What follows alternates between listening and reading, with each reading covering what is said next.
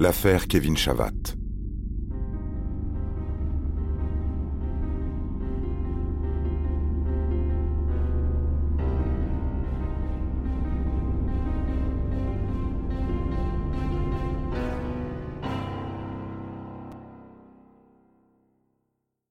À en croire tout le voisinage, Kevin Chavat était un adolescent adorable. Il avait de bonnes fréquentations, n'était pas un élément perturbateur de son lycée, et surtout ne créait de problème à personne à Mourmelon. Pourtant, le jeune garçon de 17 ans a réussi à se faire un ennemi. Le 2 juin 2018, la ville est sous le choc. Kevin est assassiné à coups de couteau. L'agresseur s'est acharné sur lui puisqu'il l'a poignardé à 34 reprises.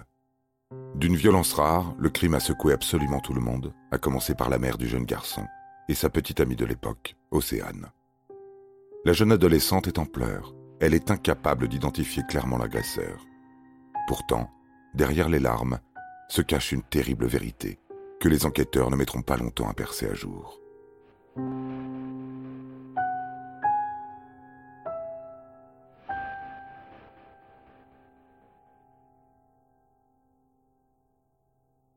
Nous sommes dans la Marne, à Mourmelon, une petite ville située pas très loin de Reims. La population ne dépasse pas les 5000 habitants.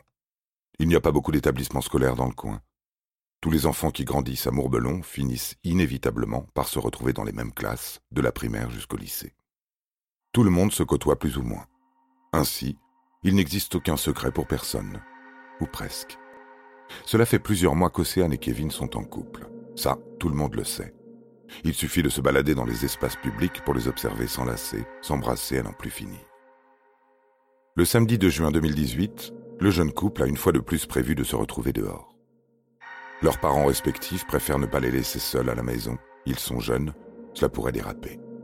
En principe, dans un jardin public comme celui du Bois des Sœurs à Mourmelon-le-Grand, les deux adolescents ne risquent rien. Et pourtant,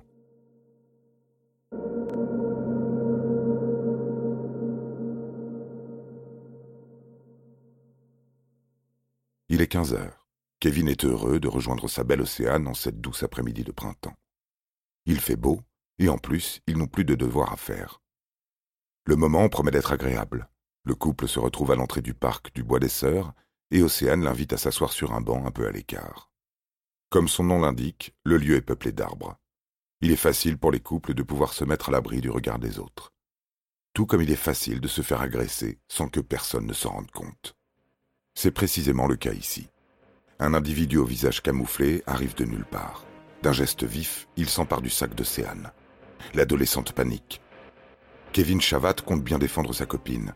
Il s'interpose, se jette sur l'individu, mais une vive douleur le tétanise. Il vient de recevoir son premier coup de couteau.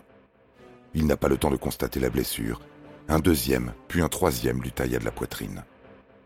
L'agresseur n'en a pas fini avec lui. Sans prendre le temps de vérifier si Kevin est déjà mort, il frappe avec sa lame encore 31 fois. Il ne laisse à l'adolescent aucune chance. Océane, terrorisée, s'est cachée derrière une poubelle. Devant l'horreur de l'agression, elle a préféré fermer les yeux.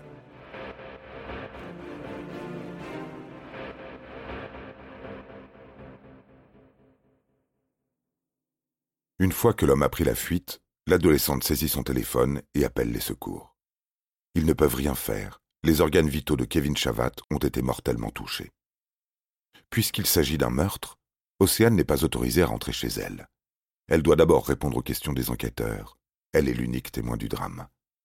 La petite amie de la victime est en état de choc. Elle peine à fournir des explications précises. En revanche, elle peut donner quelques détails sur l'apparence du tueur. Il portait un pantalon de treillis, une casquette, des gants. Il avait le visage masqué, semblait être grand, peut-être un mètre quatre-vingts ou un mètre quatre-vingt-dix. Il avait les yeux noirs et sa peau était bronzée. Sur la base de cette description, un portrait robot est établi et prêt à être diffusé dans le journal L'Union. Malheureusement, les détails ne sont pas très précis. D'après Océane, il avait le type nord-africain. On pense d'abord à un terroriste qui aurait commis un attentat de représailles sur Kevin Chavat. Son père était militaire, la piste islamiste n'est pas à exclure. Un homme de cette taille avec un tel équipement, il y a peu de chances pour qu'on le retrouve. À l'heure qu'il est, s'il est malin, il a déjà changé de vêtements. La gendarmerie envoie tout de même un hélicoptère pour survoler Mourmelon. Mais l'opération se révèle inefficace. Pendant qu'Océane subissait son interrogatoire, les gendarmes mobiles ont effectué des fouilles de terrain. L'ensemble du bois des sœurs est passé au peigne fin. On ne sait jamais. Peut-être que le tueur a laissé un indice, laissé tomber son arme. Un policier remarque des traces de sang au niveau de la sortie du parc. Il s'agit peut-être du sang de l'agresseur, et que dans un dernier instant de lutte, l'adolescent soit parvenu à blesser l'homme avec son propre couteau. Le sang est prélevé, l'ADN ne donnera rien. Il n'y a aucune correspondance avec les individus fichés dans la région.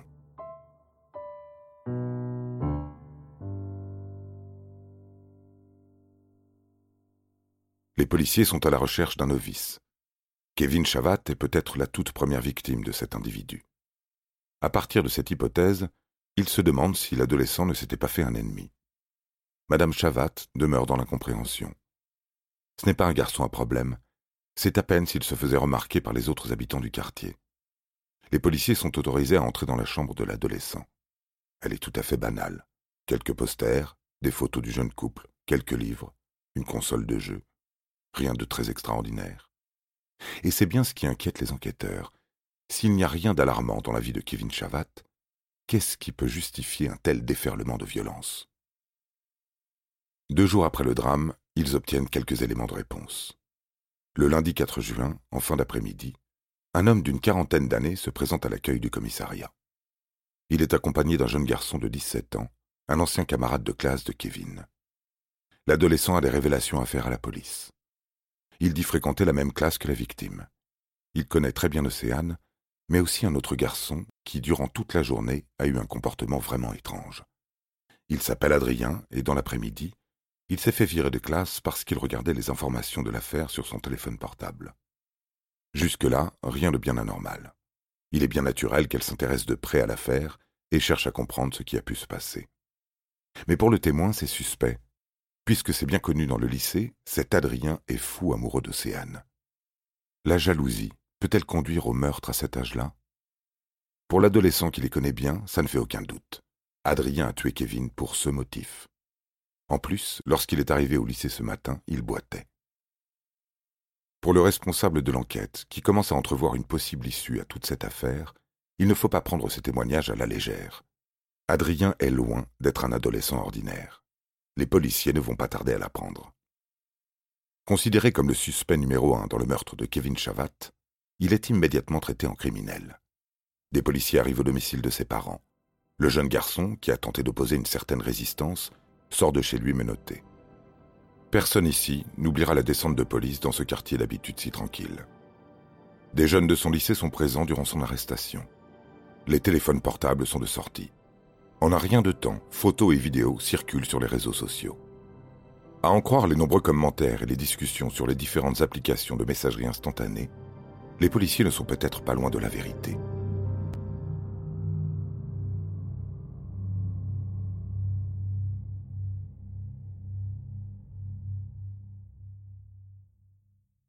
Pour l'heure, Adrien choisit de tout nier en bloc. Ce samedi 2 juin, il n'était même pas dans le coin du Bois des Sœurs. Il était en train de courir, comme il le fait chaque week-end. L'adolescent est un grand amateur de sport.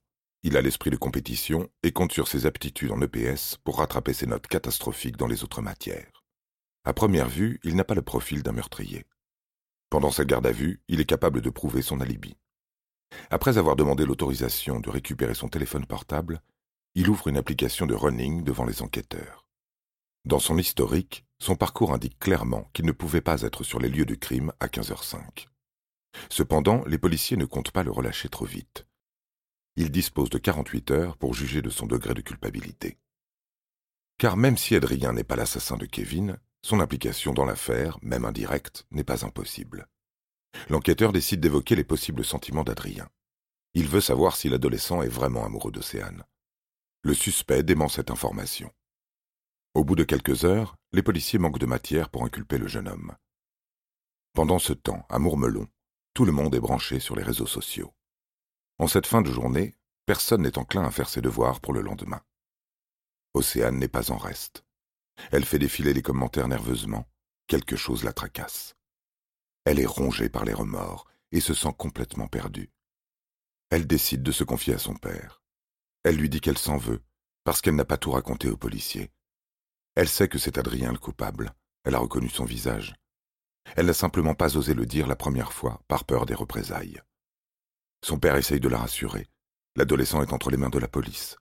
Si Océane raconte la vérité, il ne pourra rien lui arriver de mal puisqu'Adrien sera emmené directement en prison. L'adolescente finit par craquer. Son père prend le téléphone et contacte la police. Sa fille va tout leur révéler. Lorsqu'il réceptionne l'appel, Adrien attend la fin de sa garde à vue dans sa cellule. Il est alors très tard. Le rendez-vous au commissariat est pris pour le lendemain matin. Les enquêteurs retrouvent une Océane particulièrement stressée. Ils essayent d'aborder les choses en douceur, font en sorte de ne pas brusquer l'adolescente. Dans un long soupir, elle avoue avoir des choses à ajouter à sa première déclaration. L'homme qui a tué Kevin n'a rien d'un islamiste. C'est un jeune de son lycée, il s'appelle Adrien. Cet aveu surprend tout le monde. Pourquoi avoir délibérément menti? Océane se braque, elle est nerveuse. Elle dit qu'elle n'a pas vu clairement son visage, mais que ça ne peut être que lui. Cela fait plusieurs mois qu'Adrien la harcèle. Océane finit par se détendre un peu. Son discours est un peu plus précis. Elle donne des détails sur la personnalité d'Adrien, un adolescent bizarre et peu fréquentable.